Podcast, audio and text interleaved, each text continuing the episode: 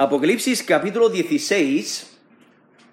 Si Dios lo permite, vamos a considerar desde el versículo 12 hasta el versículo 16. La venida de Cristo es inminente. ¿Estás preparado? La venida de Cristo es inminente. ¿Estás preparado?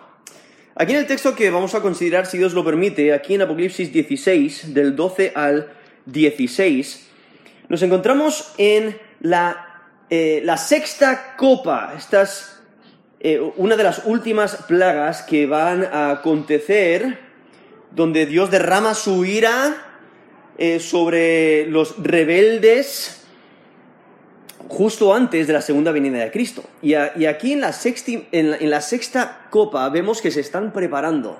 Se están preparando para una gran batalla.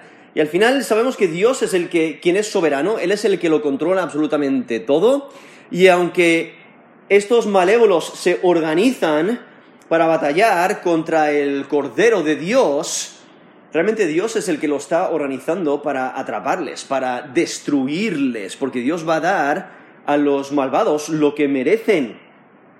Y realmente nos está preparando para lo que va a acontecer en Apocalipsis 19, donde eh, nos, menciona la, venida de, de, Cristo, cuando nos dice el versículo 11, entonces vi el cielo abierto, y aquí un caballo blanco, y el que lo montaba se llamaba fiel y verdadero, y con justicia juzga y pelea. Sus ojos eran como llama de fuego, y había en su cabeza muchas diademas y tenía un nombre escrito que ninguno conocía sino él mismo. Estaba vestido de una ropa teñida de sangre y su nombre es el Verbo de Dios.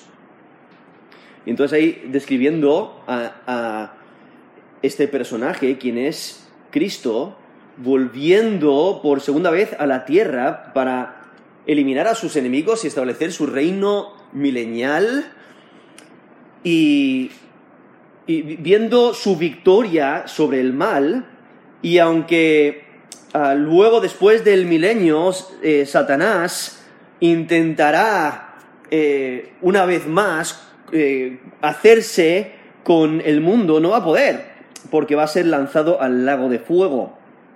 Eso nos lo describe el capítulo 20 de Apocalipsis.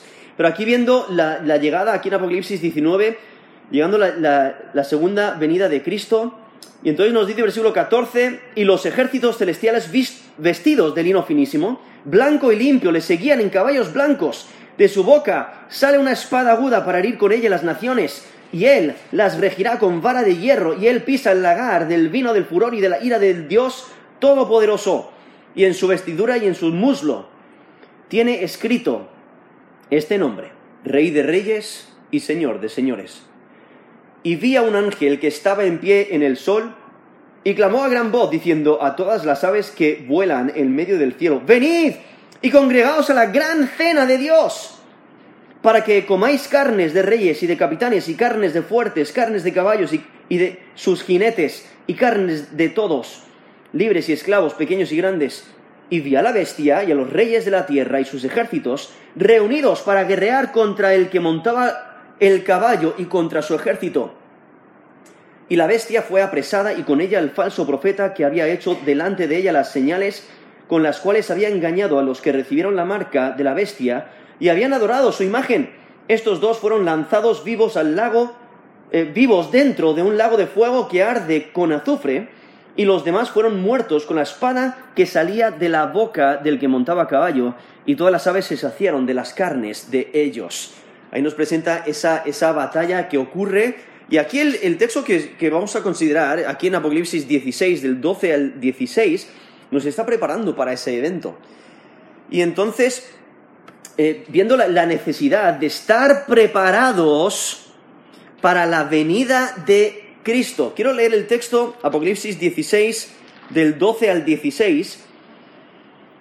Dice, el sexto ángel derramó su copa sobre el gran río Éufrates y el agua de éste se secó para que estuviese preparado el camino a los reyes del oriente.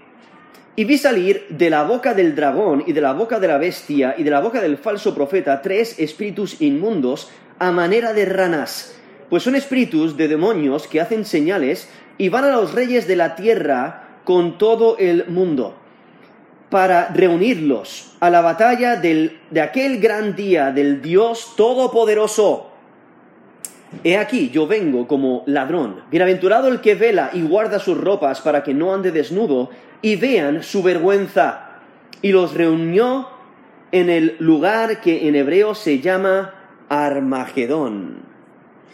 Aquí vemos esta sexta copa, he leído Apocalipsis 16 del 12 al 16, y describe eh, esta escena justo antes de la segunda venida de Cristo, y por ello vemos ahí las palabras de Cristo mismo en versículo 15, eh, exhortando a todos a estar alertas, a estar preparados para su venida.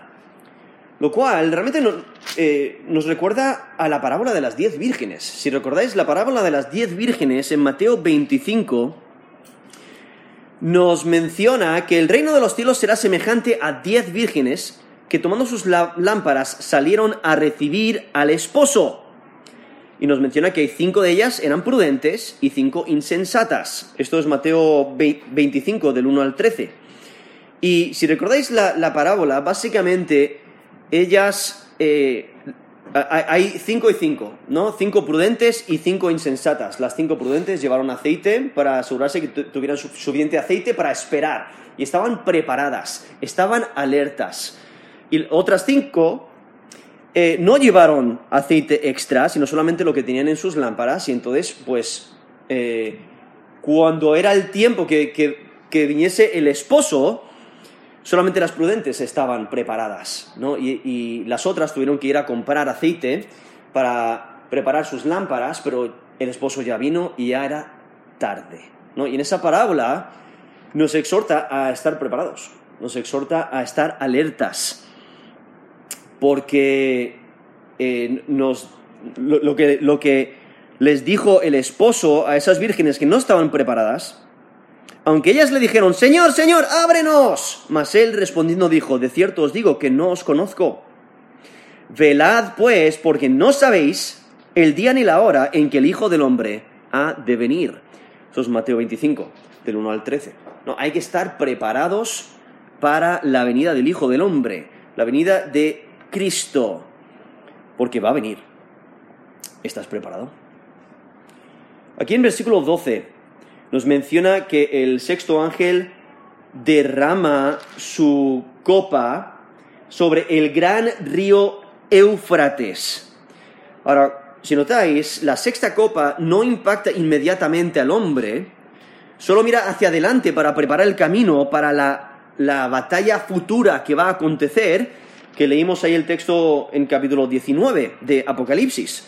Entonces, el destino de esta copa eh, del contenido de esta copa es el río Éufrates y lo que ocurre es que se seca y tiene un propósito. Nos dice ahí al final del versículo 12, para que estuviese preparado el camino a los reyes del oriente. Ahora, el río Éufrates es uno de los grandes ríos de, esa parte del mundo y eh, e, era el límite oriental, no solamente del imperio romano, sino también aún de, la tierra prometida a Abraham. Ahí en Génesis 15, 18 lo menciona cuando Dios le dice a Abraham, a tu descendencia daré esta tierra desde el río de Egipto hasta el río grande, el río Éufrates. Ahora, hay, algunos que intentan interpretar eh, eh, los detalles del texto de, Apocalipsis de manera simbólica, o sea, que, no tiene el significado eh, literal del texto, pero cuando consideras aquí, eh, está identificando eh, la geografía del, lugar, entonces se usa de manera geográfica, lo cual destaca su identificación literal. También permite que los reyes, si los reyes son literales, o sea, realmente son reyes, al mismo tiempo vienen del este, ¿no? De un lugar literal, o sea, vienen del este. En especial el río Éufrates está al este de Israel y aún eh, está preparando la escena de una batalla literal, una, batalla real. Entonces, realmente lo que ocurre en, esta escena, cuando se derrama esta sexta copa es que el río Éufrates se seca. O sea, está en el plan de Dios para reunir a estos, a estos reyes del mundo para eliminarles, porque van a batallar contra el Cordero. Y esta idea de que, de que se seca el río Éufrates eh, eh, eh, sería similar a lo que hace Dios cuando divide el mar rojo, si recordáis, ahí en Éxodo 14. Dios divide el mar rojo para que los israelitas pasen en seco, ¿no? Y entonces cuando Faraón intenta atrapar a los hijos de Israel para hacerles volver a Egipto, Dios hace que el mar se cierre encima de ellos y los destruya.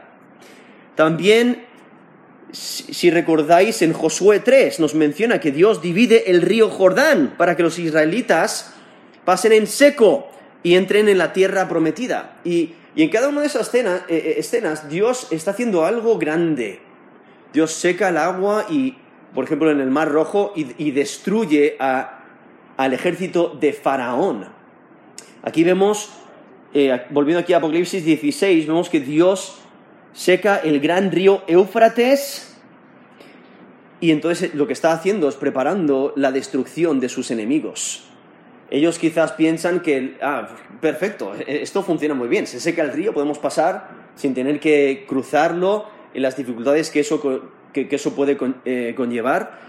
Y Dios lo hace con el propósito de reunirles para su destrucción. Porque ahí mismo nos dice, en versículo 12 el propósito, para que estuviese preparado el camino a los reyes del oriente. Lo que está haciendo es preparando la escena de la gran batalla. Esa batalla que leímos anteriormente en capítulo 19 de Apocalipsis, del 17 al 21.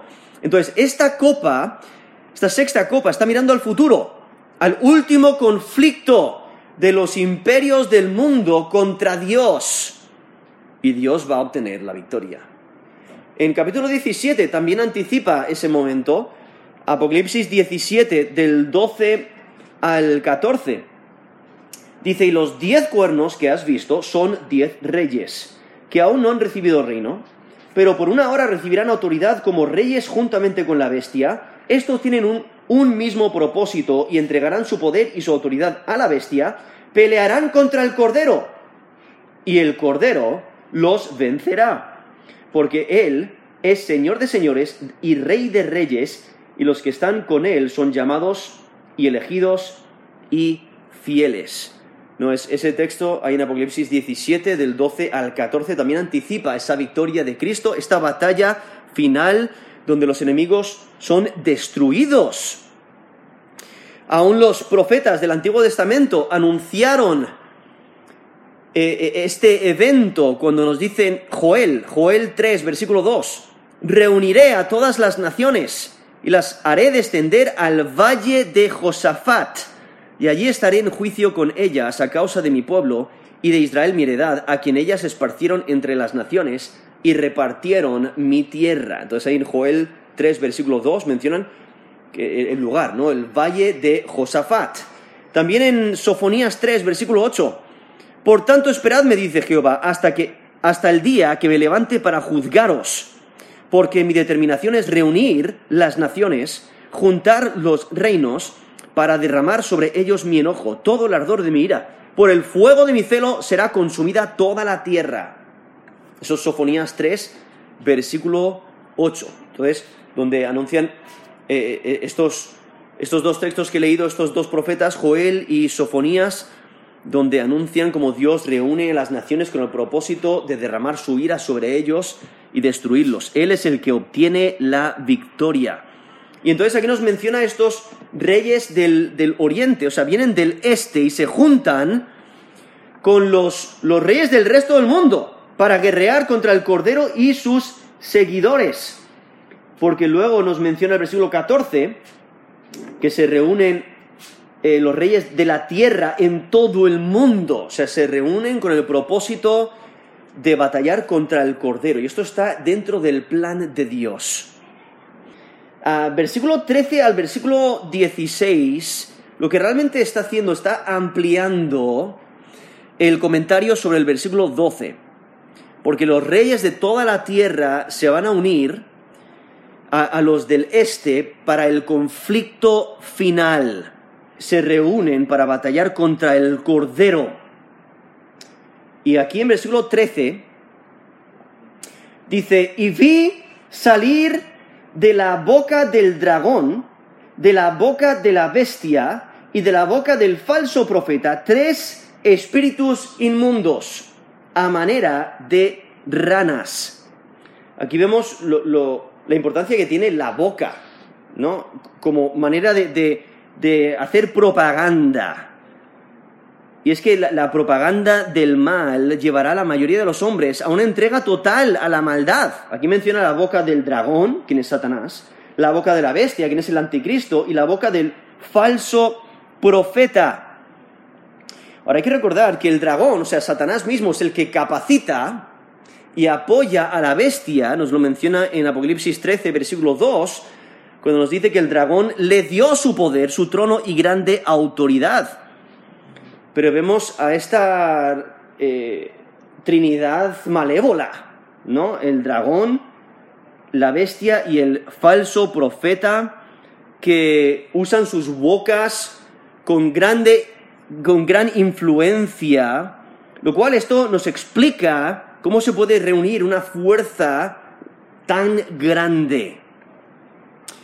El falso profeta, aunque es la primera vez que menciona su, se, le menciona de esta manera aquí en Apocalipsis, se refiere a la segunda bestia, que nos lo describe ahí en capítulo 13 de Apocalipsis, eh, del 11 al 14, por ejemplo, donde nos menciona que había otra bestia que subía de la tierra, ¿no? Ese es el falso profeta que se asegura que todos adoren a la bestia. Pero ese nombre, falso profeta, enfatiza su engaño.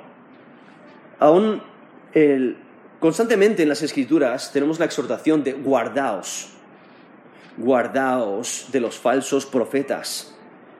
En Mateo 7, Jesús mismo dice, guardaos de los falsos profetas que vienen a vosotros con vestidos de ovejas, pero por dentro son lobos rapaces. Eso es Mateo 7, versículo 15. Ahora, este falso profeta, este falso profeta del fin, de, que, que es parte de esta trinidad malévola, realmente es la culminación de los falsos profetas en Mateo 13, versículo 22, dice, porque se levantarán falsos cristos y falsos profetas y harán señales y prodigios para engañar, si fuese posible, aún a los escogidos. Y cuando consideras el capítulo 13 de Apocalipsis, ves que este falso profeta, pues es lo que hace, engaña con señales. Con señales que se le ha permitido tener, pero engaña. Y aquí, volviendo aquí a Apocalipsis 16, versículo 13, nos menciona que salen tres espíritus inmundos a manera de ranas. Y lo presenta de una manera muy grotesca, ¿no? algo bastante asqueroso. Eh, vemos aquí que salen estos espíritus inmundos. Ahora, en el Nuevo Testamento es una manera común de referirse a ángeles caídos o a demonios. Y entonces aquí vemos estos espíritus inmundos o estos demonios saliendo de uno de la boca del dragón, otro de la boca de la bestia, otro de, la boca del falso profeta. Y no, no es que sean ranas, sino que tienen esa apariencia. Son espíritus inmundos similares, tienen similitud a son similares a las ranas, de acuerdo a la ley, o sea, en Levítico 11, del 10 al 11, nos menciona que las ranas eran eh, seres abominables. Eso es en Levítico 11, del 10 al 11. Y aún en Egipto tenemos una plaga, una plaga de ranas. Aquí, en Apocalipsis, eh, no es una plaga de ranas, sino que vemos estos espíritus inmundos a manera de ranas o similares a ranas que salen y nos dice en versículo 14, nos dice directamente, son espíritus de demonios. Esto es Apocalipsis 16, 14. Pues son espíritus de demonios que hacen señales y van a los reyes de la tierra en todo el mundo para reunirlos a la batalla de aquel gran día del Dios Todopoderoso. Ahora, estos seres inmundos tienen los mismos poderes milagrosos, esas mismas señales que tiene la segunda bestia para engañar, como he mencionado que se encuentra ahí en Apocalipsis 13. Y estos tres espíritus, estos tres demonios, eh, persuaden a los reyes a reunirse. Pero hay que recordar, en toda esta escena, Dios es el que es soberano, Él es el que lo controla, Él tiene un propósito con esto, y es destruir a sus enemigos. Nos menciona Apocalipsis 17, 17, porque Dios ha puesto en sus corazones el ejecutar lo que Él quiso, ponerse de acuerdo y dar su reino a la bestia hasta que se cumplan las palabras de Dios. Eso es Apocalipsis 17, 17. O sea, Dios lo tiene todo controlado. No hay que desesperarse. Dios sabe lo que hace. Y la función de estos tres demonios es contactar a los reyes de todo el mundo para que se reúnan para la gran batalla final. Y este conjunto será una fuerza mundial aliada con Satanás y la bestia. Y nos, menciona el capítulo 17 que diez reyes van a entregar su, su autoridad, su poder y su autoridad a la bestia. Nos dice Apocalipsis 17, versículo 13, y en versículo 14 nos menciona que pelearán contra el Cordero, pero el Cordero los vencerá. Y entonces aquí vemos a esta, eh, esta sexta plaga que nos está preparando, ¿no? Para, para eh, ese evento que va a acontecer en el futuro, nos da estos detalles para saber que viene esta batalla y aunque se levanten las gentes en contra del, Cordero no van a vencer. Incluso es el, punto que tiene el salmista que lo predice, que predice esta batalla en Salmo 2. En el Salmo 2, versículo 1 dice, ¿por qué se amotinan las gentes? Y los pueblos piensan cosas vanas. Se levantarán los reyes de la tierra y príncipes consultarán unidos contra Jehová y contra su ungido, diciendo, rompamos sus ligaduras y echemos de nosotros sus cuerdas. El que mora en los cielos se reirá. El Señor se burlará de ellos. Luego hablará a ellos en su furor y los turbará con su ira. Pero yo he puesto mi rey sobre Sión, mi santo monte. Eso es el Salmo 2, del versículo 1 al versículo 6. Ahí vemos el salmista eh, prediciendo ¿no? Eh, esta, esta batalla. Y entonces aquí, volviendo a Apocalipsis 16, vemos que este texto destaca la preparación para la batalla. Y luego nos dice la última frase, para reunirlos a la batalla del gran día, de aquel gran día del Dios Todopoderoso. Hay que recordar que al final Dios es el que lo controla todo, Él es el que tiene todo el poder y en ese día Él va a demostrar su omnipotencia, va a demostrar su soberanía. Este es el día en que Dios hará su batalla en contra la bestia y, y los que le siguen. Y por ello realmente es el clímax de la historia cuando Dios asume su poder y empieza a reinar, como nos lo eh, predijo ahí en, en Apocalipsis 11, versículo 17 Dicen, te damos gracias, Señor Dios Todopoderoso, el que eres y el que eras, el que has de venir, porque has tomado tu gran poder y has reinado. Ahí están anticipando lo que va a acontecer y adoran a Dios eh, por lo que va a hacer y, esa victoria que va, que va a conseguir. Y entonces vemos esa adoración. Adoran a Dios porque Él va a tomar su poder y, va a reinar. Y eso es lo que está aconteciendo, eso es lo que nos está eh, mencionando aquí, nos está preparando para este evento aquí, Apocalipsis capítulo 16.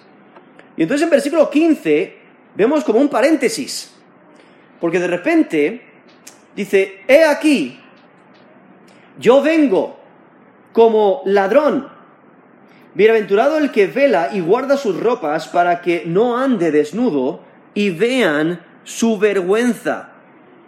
Declaraciones repentinas de, esta manera son bastante comunes aquí en Apocalipsis. Y aquí, aunque la voz no se identifica a sí mismo, eh, de acuerdo eh, al considerar otros textos aquí en Apocalipsis, nos damos cuenta que es el Hijo del Hombre el que está hablando. Porque son palabras que reiteran lo que Cristo dijo a las iglesias de Sardis y la Odisea en el capítulo 3 de Apocalipsis. En Apocalipsis 3, 3 eh, Cristo dijo, pues si no velas, vendré a ti como ladrón y no sabrás a qué hora vendré sobre ti. Eso es Apocalipsis 3.3. Apocalipsis 3.18 dice, eh, yo te aconsejo que de mí compres oro refinado en fuego para que seas rico y vestiduras blancas para vestirte y que no se descubra la vergüenza de tu desnudez y unge tus ojos con corilio para que veas. Eso, es Apocalipsis 3, versículo 18, donde menciona esas vestiduras y, o sea, que deben de, vestirse de, ellas para que no se descubra la vergüenza de tu desnudez. Y entonces, volviendo aquí, Apocalipsis 16, versículo 15, vemos esos mismos detalles, donde dice, he aquí, yo vengo como ladrón. No está diciendo que viene para robar, está diciendo que viene de, manera repentina, cuando menos lo esperas. Eh, porque normalmente cuando un ladrón roba, o sea, es, alguien que sabe lo que hace, normalmente te das cuenta después de que ya te ha robado. ¿No? O no, ya no tengo la cartera. O no, ¿dónde está el bolso? O no, mira, han, roto la ventana y, han entrado en la casa, por ejemplo, ¿no? Eh, entran cuando menos lo esperas. Si supieras que iban a estar allí, te aseguro que tú también estarías ahí y seguramente con refuerzos o con la policía ahí preparada para atrapar al ladrón, pero no sabes cuándo va a llegar. Entonces, simplemente está ilustrando esa idea de que no sabes cuándo. Va a venir cuando menos lo esperas, va a venir de una manera silenciosa, de repente, va, a aparecer. Y entonces dice, he aquí, yo vengo como ladrón. Bienaventurado, o sea, afortunado. Eh, alguien que, que recibe muchas bendiciones. Bienaventurado el que vela y guarda sus ropas para que no ande desnudo y vean su vergüenza. Ahora, ¿a quién? La, pregunta es, ¿a quién se está dirigiendo Cristo? ¿Se dirige a los seguidores del Cordero que están sufriendo persecución bajo el régimen de la bestia? ¿O está hablando a los creyentes de las iglesias de Apocalipsis capítulo 2 y capítulo 3, ¿no? aplicándolo a, nosotros mismos. ¿no? Antes, antes de este evento, mirando adelante, eh, considerando que Cristo va a volver por su iglesia, hay que recordar, Él va, va, va a venir a por su iglesia primero en el rapto y luego va a venir la segunda vez después del tiempo de la tribulación. Entonces, ¿a quién, a quién se dirige? Porque no puede ser el mismo grupo, no puede ser el mismo grupo porque Cristo prometió preservar a los vencedores. Cuando nos dice en Apocalipsis 3:10, yo también te guardaré de la hora de la prueba que ha de venir sobre el mundo entero. Entonces, no, puede, no, pueden ser los, dos grupos eh, porque Cristo ha prometido preservar a los vencedores. Ahora, si, son los creyentes perseguidos bajo la, bestia, entonces, cuando dice vengo pronto, está hablando de la segunda venida, está hablando de ese, de ese texto que hemos, que hemos leído antes en capítulo 19 de Apocalipsis, en la segunda venida de Cristo. El problema es que a este tiempo todos los que no han los, que no están en el refugio, en ese lugar donde están siendo preservados por Dios, todos los que no están allí ya han sufrido martirio. Entonces, no tiene mucho sentido de que les prometa no solamente que viene, sino que se mantengan fieles si ya se han mantenido fieles, si ya han muerto, si ya han muerto por su fe. Entonces, realmente, lo, lo más probable es que sea una advertencia a los creyentes de las iglesias, es un incentivo de asegurarse de, su relación con Cristo para escapar de la ira venidera. Hay que recordar, Apocalipsis es una profecía y está anunciando lo que va a acontecer en el futuro, entonces este mensaje es para nosotros, para que estemos preparados para la venida de Cristo. Que cuando Él aparezca, sin que nosotros lo esperemos en ese momento, cuando Él aparezca, tenemos que estar preparados, tenemos que estar velando. Y por ello es un llamado a la fe genuina. Porque cualquiera que no tenga eh, a, Cristo como Señor y Salvador va a sufrir grandemente en su venida. Y entonces, cuando consideramos la conexión que he mencionado antes con el capítulo 3, en que el mensaje aquí de Apocalipsis 16, versículo 15, es similar a esas palabras que Cristo menciona a la iglesia de Sardis y la iglesia de la Odisea, nos ayuda a entender que es una advertencia para los creyentes de, las iglesias, en vez de, de, para los perseguidos bajo la, bestia en, esos tiempos. Nos está presentando que está por suceder pronto, el tiempo está cerca. Y, por ello tenemos aquí el, libro de, Apocalipsis para que velemos, para que estemos preparados para el futuro. Nos dice Apocalipsis 1, versículo 1, para manifestar a sus siervos las cosas que deben suceder pronto. Un Apocalipsis capítulo 1, versículo 3, porque el tiempo está cerca. Van, a, van a acontecer pronto estos eventos. El tiempo está cerca, así que asegúrate de estar preparado. Nos dice Mateo 24, del 42 al 43, velad pues porque no sabéis a qué hora ha de venir vuestro Señor. Pero sabed esto, que si el padre de familia supiese a qué hora el ladrón habría de venir, velaría y no dejaría minar su casa. Eso es Mateo 24, del 42 al 43. O en 1 Tesalonicenses 5, 2, porque vosotros sabéis perfectamente que el día del Señor vendrá así como ladrón en la noche. O sea, tienes que estar preparado porque están, estos eventos están por suceder pronto, el tiempo está cerca, así que asegúrate de estar preparado, asegúrate de estar velando. Y aquí en Apocalipsis 16, versículo 15 nos dice, bienaventurado. Ahora, ¿quién es el que es bienaventurado? El que vela y guarda sus ropas para que no ande desnudo y vean su vergüenza. Ahora, esta imagen que nos presenta es la de un soldado preparado para la batalla. Porque os podéis, podéis pensar, un soldado que está en territorio enemigo y que dice, bueno, me voy a echar la siesta, me, voy a poner mi pijama, me voy a preparar así y para estar muy calentito con mi oso de peluche y voy a estar ahí eh, echarme una siesta, cuando ataca el enemigo no está preparado. Dice, oh no, ¿dónde están mis armas? ¿Dónde está mi ropa? ¿Dónde están mis botas? ¿Dónde está mi casco? No estaba preparado. ¿No?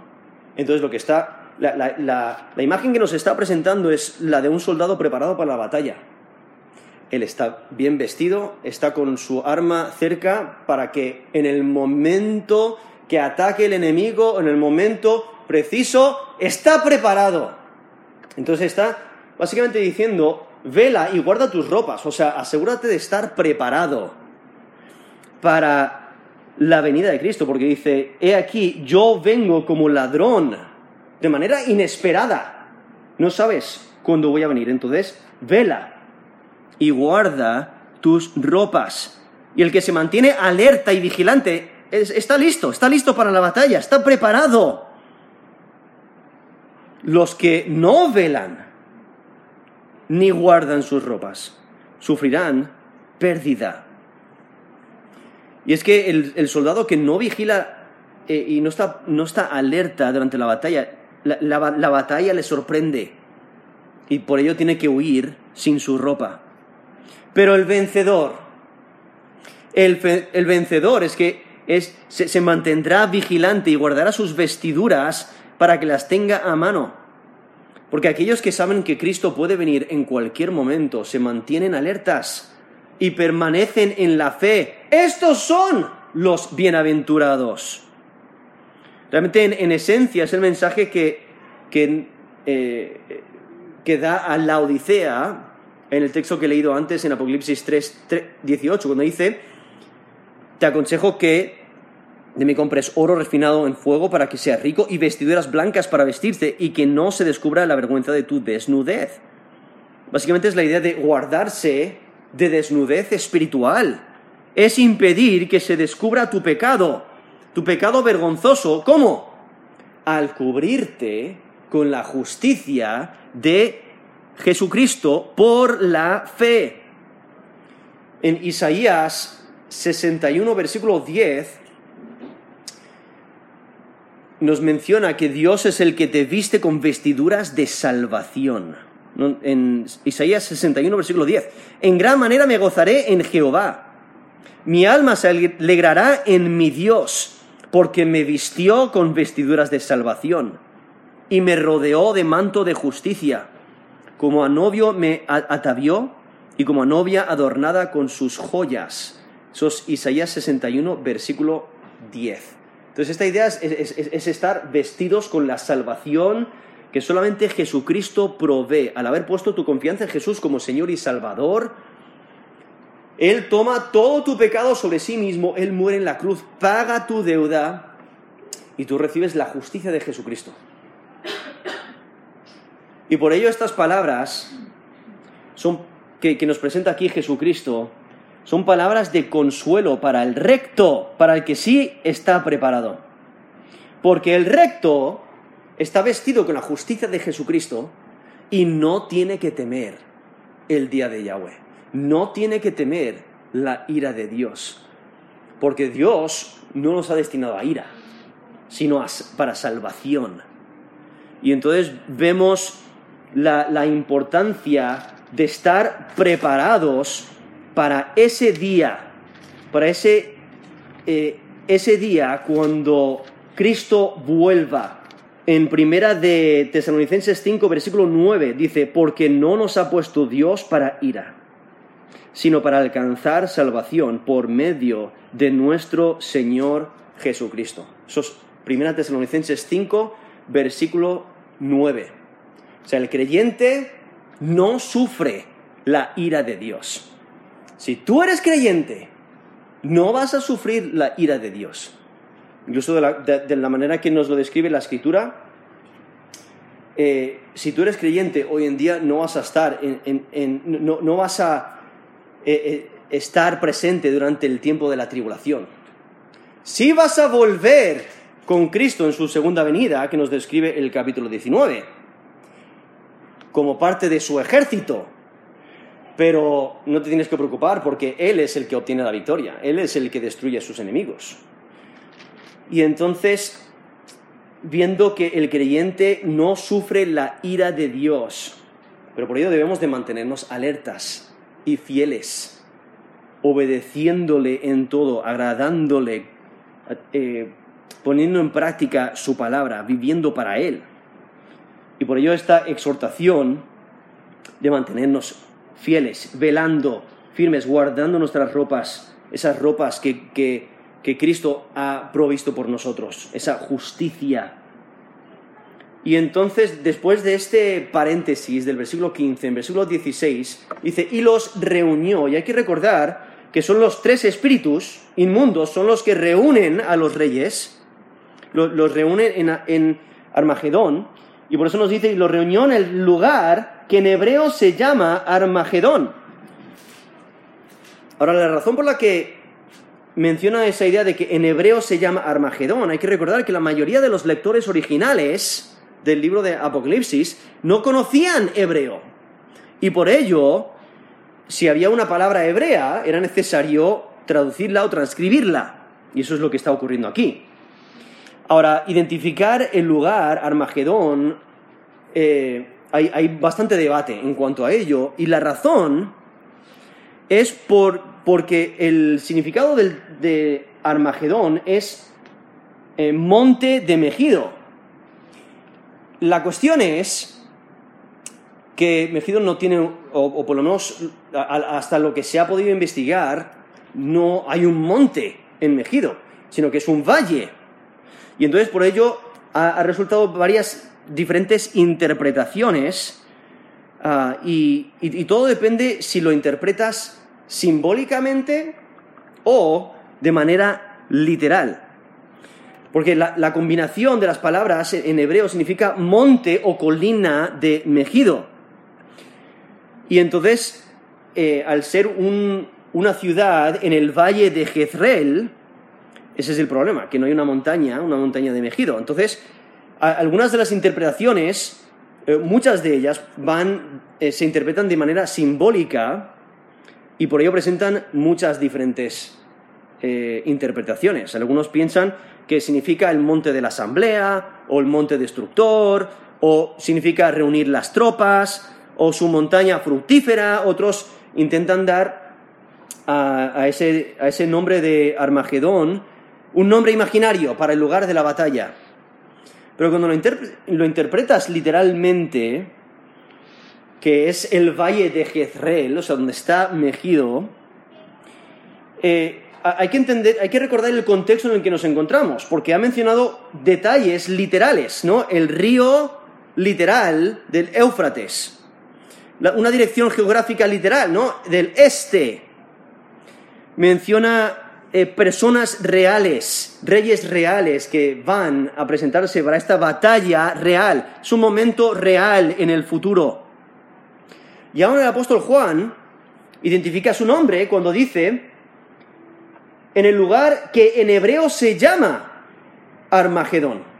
Entonces ahí está identificando que ese es el nombre de ello, entonces lo está haciendo de una manera literal, no, se lo está inventando, o, si no, no hubiera sido necesario eh, decirlo de esa manera. Al mismo tiempo, Megido, el valle de Jezreel, es un lugar donde ha habido muchas batallas importantes Muchas batallas que encontramos en las escrituras y, muchas batallas que no. Eh, un comentarista mencionó que ha habido más de 200 batallas en ese lugar, porque cuando consideras el mapa te das cuenta de que es un lugar muy estratégico, es un lugar donde es un valle, donde es muy fácil, eh, más fácil hacer batalla. Y en, en, las escrituras nos menciona, por ejemplo, la batalla, si recordáis, en jueces, del capítulo 4 al 5, nos menciona que Débora y Barak vencieron al ejército de Sísara, capitán del ejército de Javín. Eso es en Jueces 4 y capítulo 5. También la victoria de Gedeón sobre los madianitas ocurrió en ese lugar, en Jueces capítulo 7. Aún Josías, el rey de Judá, fue vencido por Faraón Necao, rey de Egipto, y nos lo menciona Segundo de Reyes, Segundo de Reyes 23 y también Segundo de Crónicas 35. Entonces, es un lugar de batallas muy importantes. Entonces, qué mejor lugar para esta última batalla, ¿no? La batalla de Armagedón. Aún Zacarías, el profeta Zacarías, menciona la tristeza conectada con Megido en el mismo contexto que nos da eh, el, el apóstol Juan en capítulo 1, en Apocalipsis 1, versículo 7. Porque en Apocalipsis 1, 7 dice, He aquí que viene con las nubes, está hablando del Hijo del Hombre, y todo ojo le verá, y los que le traspasaron, y todos los linajes de la tierra harán lamentación por él. Sí, amén. Eso es Apocalipsis 1, 7. Ahora, si, si notáis, vais a ver detalles similares. El mismo contexto en Zacarías. Zacarías 12, del 10 al 11, dice, y derramaré sobre la casa de David y sobre los moradores de Jerusalén espíritu de gracia y de oración, y mirarán a mí a quien traspasaron, y llorarán como se llora por hijo unigénito, afligiéndose por él como se aflige por el primogénito, en aquel día que habrá gran llanto en Jerusalén, como en el llanto de Adadrimón, en el valle de Megido. Esos Zacarías 12 del 10 al 11. Cuando comparas esos dos textos, Zacarías 12 del 10 al 11 y Apocalipsis 1, 7, veis esos mismos detalles, donde eh, Zacarías hace esa conexión con el valle de Megido, lo cual aquí vemos esta conexión también con el valle de Megido, aquí en Apocalipsis 16, versículo 16, y, por ello debemos interpretarlo de manera literal, o sea, esta batalla va eh, va a ocurrir en el valle de Jezreel, ¿no? en, en el área de Megido.